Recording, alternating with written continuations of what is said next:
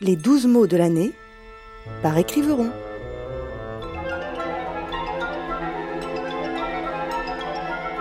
Microcosme. Tandis qu'à leurs œuvres perverses, les hommes courent haletant, Mars qui rit malgré les averses, prépare en secret le printemps. Le mois de mars est en fait le premier. Mais oui, réfléchissez. La nature se réveille d'un long sommeil hivernal. En mars, chaque heure est une journée, chaque jour une saison. Il pleut, il grêle, il rayonne. Le soleil chauffe, même de loin. Dans une goutte de pluie de mars se dissimulent toutes les récoltes à venir.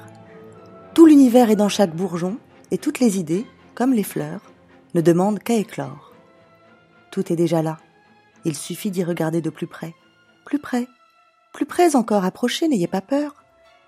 Notre microcosme est plus vaste que vous ne l'imaginez.